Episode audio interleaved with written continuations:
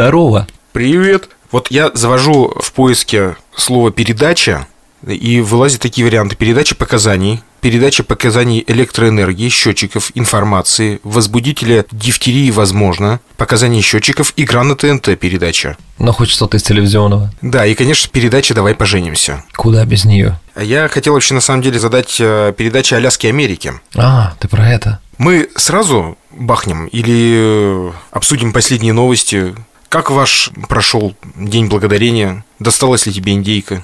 Слушай, чудесно, чудесный День Благодарения. Я, как ты помнишь, предыдущий выпуск у нас был из Вашингтона, и с того момента я очень сильно задумываюсь о том, чтобы переехать туда. Там так хорошо. Я только хотел сказать, и с того момента я остался жить здесь, в Вашингтоне. Ты знаешь, я на полпути к этому. В том плане, что я тебе честно скажу, что я очень сильно наметился на Вашингтон. Серьезно? А, уж сильно понравился мне пришелся этот город. Во-первых, ритм поспокойнее, во-вторых, город чрезвычайно чистый в сравнении с Нью-Йорком. Вашингтон, э, это, если сравнивать с российскими городами, это что? Слушай, ну, как бы ты ни был там, знаешь, патриотично по отношению к моему городу, да, то мне это правда напоминает мой родной город Самару, потому что ритм такой же. Понятное дело, что не сравнится по количеству объектов искусства, пусть хотя Самара старше Вашингтона, но да вообще в целом же Америка молодая страна, надо не забывать.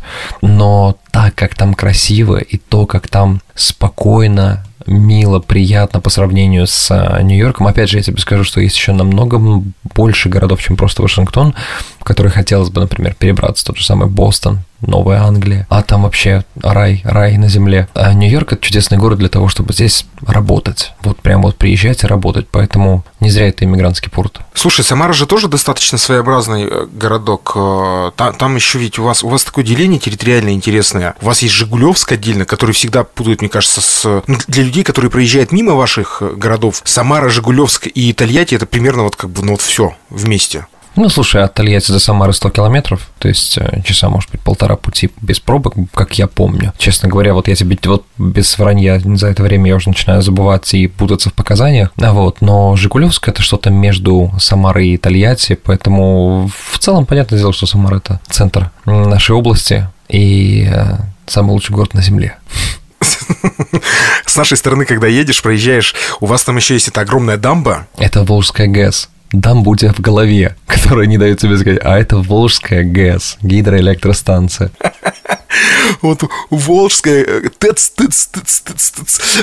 И через эту ГЭС идет дорога прямиком в э, город-герой и город-мем Сызрань. Если вот через нее проехать и далеко еще ехать, там далеко, правда, но все равно это путь в Сызрань. На самом деле, вот когда ты едешь трое суток до моря, с Урала, с Урала, и когда ты проезжаешь, э, я реально сейчас вот так вот отрезками меряю, Сызрань, например, от Сызрани до Жигулевской или до Самары, да, то когда ты уже второй день с той стороны в пути, тебе не кажется, что ты э, едешь эти 100 километров, там, у тебя такое ощущение, что ты, особенно если ты ночью едешь, такое у меня бывало тоже в жизни, такое ощущение, что Сызрань реально по, по, по набережной плавно перетекает в Жигулевск, знаешь, ну, потому что как-то так все очень время расплывается и... Ты знаешь, настолько это очень-очень большая разница передвигаться, например, по той же самой Америке, по России, да, по нашим дорогам. То есть я представляю, что такое для меня путь из Самары в Москву. Это какая-то каторга была. Эти 15 часов, которые нужно ехать, и одну тысячу километров, да, то есть, ну, я приезжал, я вот в три, в два, в три захода это делал. Я выжатым лимоном приезжал, потому что, сам понимаешь, еще много дорог общего пользования, которые а, без разделительной полосы и двухполосные. То есть, получается, тебе, если кого-то обогнать, тебе нужно идти на встречку. Здесь я не помню, чтобы я хоть раз выезжал на встречку в плане обгона. И от этого путь становится просто райским. И не забывай, что между городами, вот ты же помнишь эту легендарную историю про американские хайвеи, которые были построены, да, единоразово, так вот раз, началось массированное строительство этих хайвеев, и четыре полосы в одну сторону, четыре в другую, и посреди либо гигантский отбойник, либо даже пространство метров 30 приблизительно между одной полосой и другой, на которую даже если ты, не дай бог, там вылетишь, да, у тебя путь для торможения невероятно, потому что это какой-то такой небольшой овражек, чуть-чуть такой, знаешь, ну, не опасный овражек, который в большинстве своем это трава, и на нем, естественно, затормозить как-то, ну, и в занос уйти проще. Это очень безопасная штука. И от этого ты едешь вперед, ты ставишь э, круиз-контроль, хотел сказать климат-контроль, круиз-контроль, и едешь э, просто ждешь, пока машина доедет там от заправки до заправки, от точки назначения до точки назначения. И посреди этого всего еще огромное количество всяких а, зон отдыха, которые называются рестерия. Ты заезжаешь, поспал, сходил в туалет в чистенький, принял душ, сходил там в а, буфет, если он там есть, если нет, то всегда будет вендинговая машина, где можно будет купить себе ну, каких-нибудь снеков, воды. То есть все это есть, поэтому американские путешествия, вот я тебе пример приведу, да, мои частые, ну как частые, это было раза четыре в моей жизни, я ездил от Нью-Йорка до Майами, а это эм, 2100 километров, по-моему, так. И они, мне, они мною преодолевались намного проще, чем расстояние, например, от Самары до Казани, до которой, по-моему, если не ошибаюсь, чуть более 300 километров. 350, пожалуй. Аккуратно мы подвели к нашей теме. Это подкаст «Как похорошел Нью-Йорк при Собянине». Эльвир Галимов. Ну и вот и все в целом-то, да? Ну, последние 7 минут был он, да. Тимофей.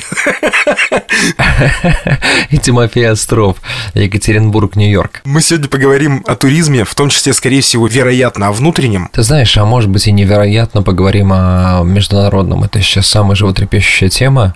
И я бы с тобой хотел поднять даже, наверное, самый часто задаваемый вопрос сейчас в последнее время. Как, черт возьми, прилететь в Америку? Даже просто по туристической визе. Как это сделать? Для нас, для россиян, этот вопрос э, наиболее острым является, потому что есть еще, как бы нам там не говорили, что никакой политики в этом нет, но давайте признаем то, что она есть. Она есть, и тут опять э, буквально вчерашние новости.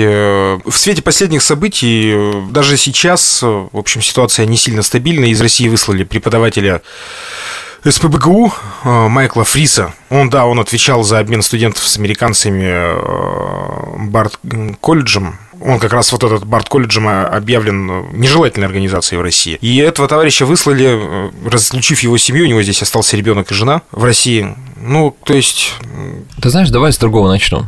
Есть ли хоть одна новость на пространстве Соединенных Штатов Америки, чтобы высылали россиян как нежелательные элементы? Ответ нет ни одного человека, занимающего посты в США, там, я не знаю, ну, послов же высылали, в США об этом говорят? Э, если говорить о депмиссии, да, да, это, конечно, было, но ты посмотри, сколько, например, каких-то нюансов, связанных с Соединенными Штатами Америки в России, да, что это закрывают, это нежелательная организация, это что-то. В Америке такого нет по отношению к России, что еще раз доказывает, что американцы не относятся к россиянам плохо, да, политика однозначно есть, да, усугубились меры получения... Ну, слушай, давай так, получить визу в Соединенные Штаты Америки сейчас представляется, ну, не представляется возможным не только для России, для большого количества стран, потому что просто посольства не работают в обычном режиме еще с момента начала пандемии. У меня нет ни одного знакомого, хотя я занимаюсь туризмом по второй своей деятельности, ты помнишь, ни одного знакомого, кто приехал в Соединенные Штаты отдохнуть, и получил визу после начала пандемии. И я тебе приведу такую циферку, что виза-то выдается на три года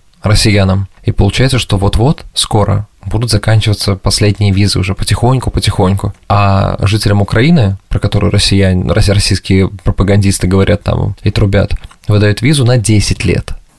За те же деньги, кстати, или нет, ты не знаешь? Пошлина по всему миру одна и та же, 165 долларов, если не ошибаюсь. Ну вот, да, э, есть у меня ребята, которые задумываются о том, чтобы просто хотя бы съездить, отдохнуть, посмотреть Америку, и сейчас... А хочешь совсем боль? Ну, прям, чтобы прям надавить на сердечко.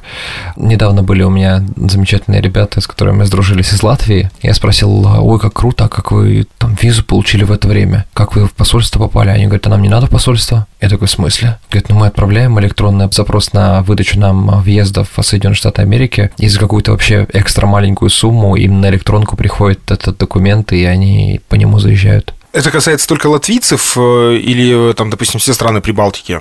Я думаю, что это больше распространяется. Я сейчас боюсь в показаниях, э, знаешь, сказать какую-то неправдивую информацию, доказано по поводу Латвии, но вопрос, мне кажется, все-таки касается Евросоюза, еврозоны, мне так кажется. И, и не касается России. Да, как ты знаешь, у меня очень много друзей, очень много родственников а, в России. Я из-за этого всего, ну, то есть не могу их увидеть на территории Соединенных Штатов, просто нет никакой такой возможности увидеть с ними. Мне, знаешь, важно, что э, в этой истории все равно, ну, по крайней мере, я, хотя еще год назад я совершенно иначе смотрел на обстоятельства, но сейчас мне хочется верить, что когда-нибудь история с пандемией закончится, и потихоньку так или иначе там э, либо приспособимся, либо победим эту дурость э, под названием коронавирус и будем возвращаться к нормальной жизни. Мне хочется верить, по крайней мере, сейчас сейчас, что после того, как вот мы себе представим, что все это закончилось, границы вновь откроются, все будут иметь возможность летать, и у нас не будет никаких проблем в получении. То есть этот железный занавес, который пока что вроде как нам официально никто не накидывал, его не будет существовать. Хотя, с другой стороны, во мне что-то говорит обратное, то есть об обратном. Знаешь, я подозреваю, что а, для Российской Федерации с их потенциалом к эмиграции, да, то есть с потенциалом россиян к эмиграции и с желанием в том числе эмигрировать, то есть, ну, многие те, кто люди, за нынешний э, там, режим России, да, они, естественно, не верят в эти цифры. Но статистика независимых там, центров говорит о другом, что вот только дай волю, и невероятное количество людей просто хлынет из страны в какие-то другие страны просто в поисках другой нормальной жизни. И я опасаюсь того, что вот эти закрытые границы, это латентное сдерживание в целом даже в интересах э, страны триколора нашего. Слушай, я сейчас, э, может быть, утку закину, так что всерьез не прислушивайтесь, те, кто нас слушает, э, но тем не менее на ус намотайте. Новое правительство ФРГ планирует ввести безвизовый режим для россиян младше 25 лет. Я услышал эту новость тоже вчера, и вот если это подтвердится, это будет любопытно. Это как минимум интересный такой жест-шаг. У меня сразу возник закономерный вопрос. Э, что значит молодежь до 25 лет? Молодежь до 36. У меня есть еще небольшой запас Тимофей, это, это говорит о том, что вы не догнали последний вагон уходящего поезда, к сожалению. А вот, это, знаешь, это, если это подтвердится, то это в прямом смысле слова продолжение очень хорошей традиции умных э, стран, развивающихся.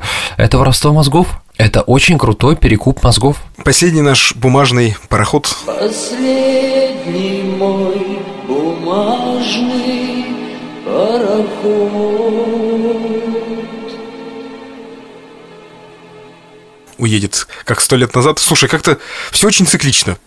Все слишком циклично даже, на мой взгляд. Ладно, давай вернемся к туризму, иначе нас с тобой, мы с тобой себе сейчас наболтаем на статейку. Это ты знаешь, почему я так долго разглагольствую? Мне, то есть, мне это не страшно. Я все жду, когда я сменю ведущего подкаста, то есть, ну вот. А мне-то уже не 25, понимаешь? Что не факт, что я успею сбежать. Да, будет забавно, если у тебя будет сольный концерт под названием «Мне 35», только это не о твоем возрасте, а о годах, которые тебя пришьют. Да, у меня все впереди. А, слушай, я вообще тему туризма хотел бы начать знаете, Тема достаточно, как мне кажется, может быть, я, конечно, такой дурачок, но мне кажется, вряд ли вообще кто-то знает о передаче Аляски, как это все происходило. И мне очень интересно всегда было, как американцы относятся к Аляске. А, давай попытаемся сломать э, стереотип о том, что вот песня группы Любе, всем известная, я ведь реально до, до какого-то, ну, не вдаваясь в подробности истории, в наших школах средних, средних, э, в среднем образовании, да, в получении среднего образования мы не проходили, в принципе, особо там как-то не касались темы Аляски, Аляске, вероятно, по каким-то совершенно определенным причинам. И все выросли на песне группы Любе, вот мое поколение, да, там э, «Не валяй дурака, Америка». Екатерина,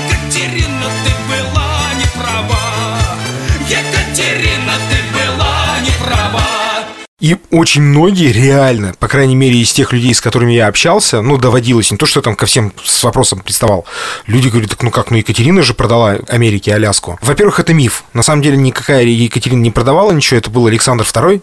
Я не хочу сейчас вдаваться в подробности передачи прав, но есть ли до сих пор ощущение, что, ну, я не знаю, может быть, ты с этим столкнулся, что американцы ну, это вот как, я не знаю, как Крым наш, что ли. То есть где-то ощущение, что, может быть, Аляска еще вернется в Россию, например. О, да боже упаси, 1867 год, когда Аляску передали, с этого момента она беспрекословно принадлежит Соединенным Штатам Америки. И а, Аляска вообще интересное место, ты знаешь, настолько оторвана от э, жизни в а, Соединенных Штатах Америки, ты знаешь, как Гавайи приблизительно, так же далеко и непонятно, и для того, чтобы полететь в Аляску, во-первых, билеты стоят сильно дорого, это знаешь, как приблизительно... Как Камчатка. Как Камчатка, да, как Камчатка для американцев, то есть на уровне с дешевыми билетами по всем Соединенным Штатам, относительно дешевыми, если только не с побережья на побережье. Аляска прям так, ух, знаешь ли, кусается. У меня дикое желание полететь на Аляску. Я очень хочу посмотреть на это место. Ну и у меня непривычная мысль, чтобы полететь туда, тебе нужно пролететь через другую страну, через Канаду, соответственно. Ну вот. Хотя я думаю, что с Калининградом такая же история может быть. То есть ты как полетишь в такой анклав э, на другой части э, этого материка. А ты знаешь, у американцев нет такого, у многих нет даже знания, что Аляска была передана э, Российской империей. То есть э, спроси американцев прямым социальным, социологическим опросом, да, на улице, тебе редкий человек, может быть, попадется, который знает эту часть истории и знает, что Аляска была частью а, Российской империи, была передана. Поэтому наверное, сейчас у многих скажут, о, вот сейчас фраза Михаила Задорнова как, как нельзя кстати прозвучит, да? Но, извини меня, и мы не знаем некоторые глубинные какие-то части своей истории, а это, поверь, из всех событий, которые знают американцы в своей истории, ну, не самое такое вот для них выдающееся. Для России это, как по мне лично, продажа Аляски это epic fail, потому что мы же все знаем то, что когда Аляска перешла уже под управление американцев, э, по сути, начался век золотой лихорадки, и там было обнаружено очень много залежей, и по факту факту мы, ну, давай русским языком профукали, просто это напросто. Американским, английским, да, fuck-up, профакапили. Профакапили, да. Я вот сейчас смотрю, есть еще источники, которые говорят, на самом деле продал, конечно же, Аляску штатам правнук, правнук Екатерины Александр II. И вот есть интересный момент, не, опять-таки не буду углубляться, захотите, посмотрите, поищите. С 1799 года Аляска официально стала принадлежать Российской империи на правах первооткрывательницы территорий. В те же годы Аляска с прилегающими к ней островами, общее название Русская Америка, отошла под управление управления русско-американской компании. После подкаста сам тоже поинтересуюсь более подробно, но то есть видимо, э, что-то там не совсем, так скажем, не то чтобы неоднозначно, но какие-то права, судя по всему, были заявлены со стороны России. Но, тем не менее, факт остается фактом, 200 лет прошло практически, и мы, собственно, от Аляски-то Россия ничего не имеет сейчас. Есть ли русские на Аляске? О, слушай, русские есть везде. Это простой ответ. Это правда, потому что, как минимум, а, некоторые мои знакомые первый раз приезжают в Соединенные Штаты Америки по программе Work and Travel, если ты такой слышал. Конечно. Когда, ну вот, соответственно, они прилетали на Аляску Аляску, ведь программа Work and Travel никогда не распределяет себя по каким-то большим городам. Им нужно предоставить рабочую силу в местах, где ее не хватает. Но в этом и суть этой программы, причем такую низкооплачиваемую рабочую силу. Получается то же самое, что у нас распределяет студентов после того, как они обучились во всякие поселки, врачи там земских э, забирают к себе небольшие э, поселковые какие-то э, места, там деревни и так далее. Если говорить по верхам, то да, ты прав. Если так, знаешь, вот в общей, общей отдаленной логике, да. Но это все-таки шанс для многих многих людей попутешествовать и увидеть Америку и заработать в ней. Вот, ну, слушай, Аляска, вот это такая красота. То есть я увидел у моих друзей, кто как раз-таки там и обосновался на Аляске, вот по программе Work and Travel некоторое время, они мне показывали фотографии, это просто невероятно. Я не знаю, если... Вообще Америка славится, конечно, нетронутой природой и такой охраной природы и чистотой, но Аляска — это вау. И особенно, знаешь, я как большой любитель зимы, вот, меня многие, конечно, не поймут, но я огромный любитель зимы и холода. У нас сейчас похолодало, я с таким счастьем выхожу на улицу. И я бы, я бы съездил туда. Это один из немногих регионов, где используется шипованная резина. Так как шипованная резина в Америке вообще не используется, кроме каких-то... Кама-евро причем. Естественно, какая же еще. Вот. Ты же ты знаешь этот факт, что мы не ездим на шипованной резине? То есть э, мы не перебываем машины в целом. Ну, это предполагаемо, на самом деле, потому что все равно, мне кажется, в целом по основной территории США климат, как по мне, мягче, да, наверное, чем в России. Ну, смотри, в Нью-Йорке тоже выпадает снег, но резина, резина у нас только всесезонная, постоянно везде всесезонная. Я, кстати, не знаю, какая на моей машине, пора проверить, скоро уж будет снег. Хотя бы несколько раз, но выпадет. И только в каких-то горных регионах, э, в магазинах типа Уолмарта всегда продаются цепи, которые надевают на колеса. Именно шипованной резины как таковой я не видел, не встречал нигде. Я как-то разговаривал об этом с американцами, они такое, ну, многие, которые не, не осведомлены, что такая существует, особенно живущие в теплых регионах, они такие, а, What are you talking about? Такой, о чем ты говоришь? Я такой, ну вот, показываю фотографии. Они такие, серьезно? Я говорю, ну да, у нас есть традиция. Я говорю, когда начинаются заморозки, мы всегда все стоим в шиномонтажке, переобуваем автомобили. А, ну, как бы им это особо не понять, кроме северных регионов. На Аляске на шипах ездят. Я слышал много историй о том, что Аляска пользуется шипами. Шипами и цепями, где особо уже труднопроходимые зоны. Я вообще отдаю, знаешь, такой респект и э, кричу браво а, дальнобойщикам на Аляске. Это, конечно, ух, двум видам дальнобойщиков я кричу браво. Это Аляска и это Нью-Йорк, те, кто заезжает в город. Вот этим людям, да. Я, знаешь, сейчас подумал о том, что если бы, например, в Америке снимали фильм, ну, я не знаю, там, условно, какая-нибудь калифорнийская пленница, была бы, мне кажется, была бы крылатая фраза «И бесплатную путевку на Аляску. Ну, это же, наверное, самый северный регион в э, США, правильно ведь? Так оно и есть, да. Мы, кстати, как-то, по-моему, то ли делали опрос, то ли нет, я не помню. Э, вдруг тоже кто-то не знает. Мы спрашивали наших слушателей о расстоянии между Россией и США, и кто-то там давал ответы 8 тысяч километров, 12, 15, 30, ну, какие-то условные серьезные цифры. На самом деле, между Россией и США всего 4,5 километра. Я прямо себе представляю жителя, коренного жителя Аляски. Кстати, там же есть э, еще и эскимосы же, по-моему, да, живут на Аляске. Давай такая информация будет лежать у тебя на плечах, и на себя не взвалю ношу называть некоторых жителей Аляски эскимосами. Там есть прям народности. Да, там же еще чукчи, ханты и манси проживают. Точно, с Ханты-Мансийска. Вообще, Аляска – это столица Грозного. Ну. А, слушай, алюты. Конечно же, алюты. И вот я себе представляю, коренной житель Аляски, Алют, выходит и смотрит вдаль и видит всего лишь за 4,5 километра нашего простого камчатского парня. Э, Нет, ладно, пусть это будет девушка, а то нас не так поймут. ну так, так поромантичнее, да, конечно. И сквозь эти четыре с половиной километра простирается очаровательная радуга. Представляешь, я думаю, что это прекрасная возможность э, Тиграну Киасаяну снять очередной фильм о любви. Господи, не говори про Киасаяна больше ничего. Я не могу отойти от международной пилорамы, которую ты мне сегодня скинул. Мало того, этот человек меня послал, когда я его отметил в э, своем аккаунте. Серьезно? Ты удостоился этим? Он увидел мои сторис и откровенно меня в личку послал как бы на три веселых буквы, Вау. после чего я решил провести среди своих подписчиков опрос, что с этим делать, и мне люди стали накидывать, так ты сними тоже ответочки. И вот я подумал, действительно, что может быть лучше, чем снять такую же пилораму про, про э, Киасаяна. Тимофей, э, есть одно но. У тебя все равно получится талантливее, даже если ты будешь это делать через пятую точку. Ой, ладно, посмотрим, не льсти мне. Но я думаю, что если времени хватит, я постараюсь этим заняться. Мне правда интересно, у меня даже есть уже идея. Но рассказывать пока не буду. Вот это новости. Э, Слушай, э, насчет, кстати, эм, туризмом хотел сказать, хотел назвать это явление. Ты даже не представляешь, насколько участилось попадание в Соединенные Штаты Америки через мексиканскую границу, через город Тихуана в Мексике. Там даже, э, я слышал, какие-то скандалы появились, что были прям люди, которые заводили и так далее. Вот буквально свежие где-то у меня про- пролистывались в новостях. Если что-то становится популярным, то обязательно будут люди, которые будут на этом зарабатывать, я абсолютно уверен. Люди, которые сдают жилье, во-первых, люди, которые, во-вторых, продают автомобили, потому что ты же не проходишь пешком. Ты э, фактически должен переехать за на автомобиле и потом сказать, что там я запрашиваю политическое убежище в Соединенных Штатах Америки. Тебе не имеют права отказать. Это выглядит драматично? Как это выглядит? Вот э, я как-то смотрел фильм про переезд э, границы между ФРГ и ГДР, и там все достаточно жутко было. Ну, не совсем так жутко, как кажется. Иногда, конечно, бывают какие-то драматичные сцены, когда ты там, знаешь, включается актер МХАТа, да, то есть, но а в остальном э, это довольно такая, знаешь, э, э, юридическая процедура. То есть ты видишь границу между Соединенными Штатами и Мексикой. Опять же, я сужу по видео, которые я смотрел на YouTube от людей, которые умудрялись это все снимать. Сама этот пост, граница, блокпост, это не граница Соединенных Штатов Америки. Граница Соединенных Штатов Америки находится чуть раньше. Там некие такие, знаешь, пупырышки на, э, этом, на асфальте. То есть, переев эту линию, де юре, ты становишься на территории Соединенных Штатов Америки. Хотя вот эти блокпосты и все остальное, это чуть дальше. И получается, переехав эту линию, вот тут тебе, знаешь, как они говорят, нужно глушить машину и все такое, и говорить, все, я сдаюсь, э, я остаюсь, я буду жить здесь.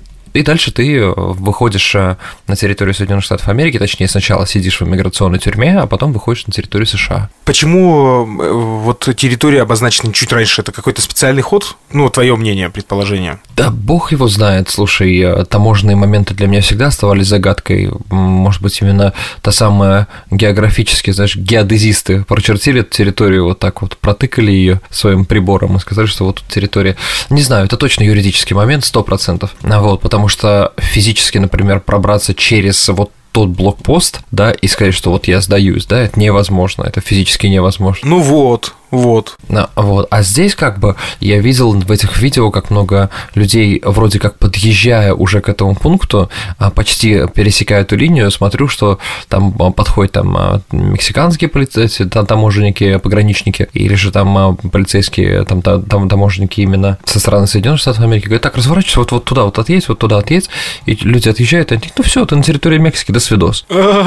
Я не делал, я не делал вторую, третью попытку, вот. То есть, э, во-первых, количество попыток не ограничено, но путь такой, я тебе скажу себе, потому что есть у меня один знакомый знакомого знакомого, который в мексиканской, тю- не в мексиканской, а в этой пограничной тюрьме миграционной провел 7 месяцев. Хотя средний, среднее время пребывания, то есть там колеблется максимум до недели, то есть это максимум, который я слышал. Ну вот, но он провел 7 месяцев, не знаю, с чем там уж связано. Помнится мне не такая давняя история. Четыре года назад примерно э, забыл, представляешь, имя Трампа.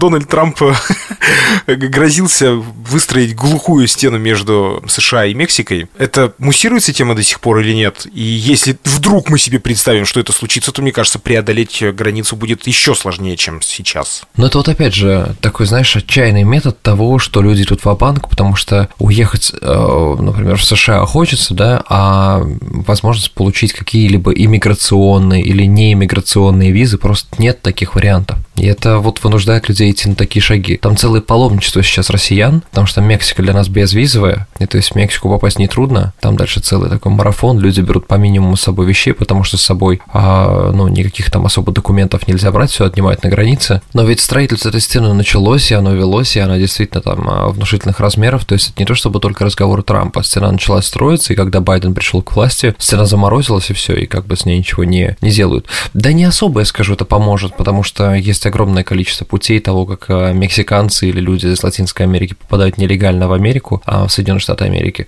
Стена – это такой, знаешь, посредственный жест. Мы помнишь с тобой как-то разговаривали, по-моему, вне, а может и в подкасте, о том, что Трамп э, не, мож, не может сказать, что, ребят, вот мы теперь дифференцируем, мы пускаем вот эти страны к себе, потому что нам нужна вот, э, там, знаешь, мозговая активность иммиграции, да, чтобы они приезжали. То есть, образно говоря, европейцы, там, россияне, белорусы, украинцы, пожалуйста, заезжайте, Казахстан. Вот, а вот мы не пускаем такие, такие, такие страны, потому что, ну, это противоречит всем демократическим принципам Соединенных Штатов Америки. Поэтому Поэтому либо все, либо ничего. То есть здесь такого среднего не дано. А под оплекой безопасности была выстроена вот эта вот как бы некоторая часть стены на границе США, но бог знает, это такая мера, которая, может быть, нужно было проследить в долгу, если бы она достроилась, да, и проследить там 3, 4, 5 лет, чтобы статистику подвести, и посмотреть, как это сработает, как это было, например, с метрополитеном Нью-Йорка. Одна из самых непопулярных мер мэра Нью-Йорка, это было, по-моему, в 93 году, если не ошибаюсь, когда а, он а, просто а, протолкнул закон закон о том, не закон, а в бюджете такую вот лазейку, чтобы оставили большую часть бюджета на отмывание до блеска поездов метрополитена. А тем самым он считал, что частота метрополитена будет снижать преступность в нем. И действительно это сработало. Это сработало и очень хорошо. Оставлю обещание здесь просто вам в Телеграме скинуть видео с тем, как выглядел обычный поезд, на котором я вот тоже ездил неоднократно на Кони Айленд в 90-х годах, в 93-м году. И как он выглядит, например, сейчас, метрополитен. Это просто ужас туда зайти нормальному человеку в здравом уме не представлялось возможным, поэтому надо было бы проследить в течение времени, но этого не удалось. Но Трамп все равно амбиции свои не теряет, он же хочет быть президентом в 2024 году. Ну, как, собственно говоря, пока что намеками и урывками слышно от Байдена, то есть борьба экстра стариков будет продолжаться и дальше. Но вообще ставки делают на, если, ну, как бы Байден-то вряд ли, конечно, как многие специалисты говорят, эксперты, скорее всего, будет претендовать на пост президента Камала Харрис, это его вице-президент. Вспоминается мне опять-таки история между э, о стене, о стене между Россией и Украиной, тоже там некоторые товарищи э, силились это сделать, выстроить э, стену, но построили там буквально, по-моему, несколько сот метров, и э, выпала часть забора тут же.